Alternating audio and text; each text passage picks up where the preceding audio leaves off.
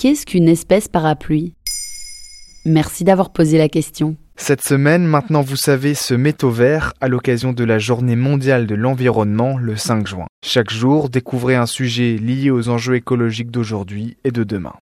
Selon un rapport du Commissariat général au développement durable paru en 2018, plus d'un quart des espèces composant la biodiversité française est aujourd'hui menacée. Tenter de toutes les préserver représente un travail colossal pour les conservateurs. L'une de leurs méthodes est donc d'orienter leur programme de protection vers des espèces parapluies des espèces dont le domaine vital est assez large pour que leur protection assure celle des autres espèces appartenant à la même communauté, selon l'écologue François Ramad. En les protégeant, elles, c'est comme si l'on mettait un parapluie protecteur au-dessus de tout l'écosystème environnant. Quelles espèces sont considérées comme parapluies? On retrouve des espèces très connues et emblématiques comme le panda géant, le lynx, le hérisson ou encore le grizzly, mais aussi des espèces plus confidentielles comme l'outard de canepetière. Cet oiseau de campagne bénéficie depuis le début des années 2000 d'un programme de conservation spécifique au centre-ouest de la France. Ces espèces ont tout en commun d'avoir besoin de grands espaces pour survivre. Pour les protéger, il faut donc préserver ces larges habitats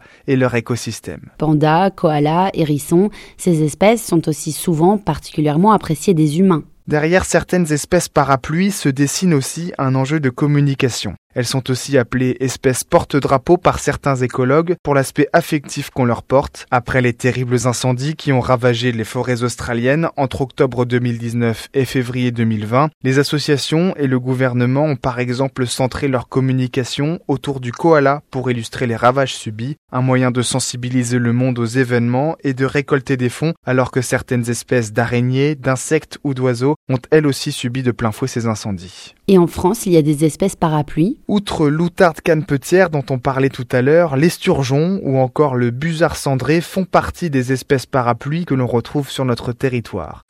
Mais l'exemple le plus célèbre est celui du scarabée pique-prune, strictement protégé par des directives européennes et une loi française, il s'est fait connaître à la fin des années 90 pour avoir retardé durant plusieurs années la construction de l'autoroute A28 entre Le Mans et Tours. Le trajet a finalement été dévié pour contourner la forêt de Bercé, le lieu de vie du coléoptère et des arbres centenaires dans lequel il s'abrite. Voilà ce qu'est une espèce parapluie.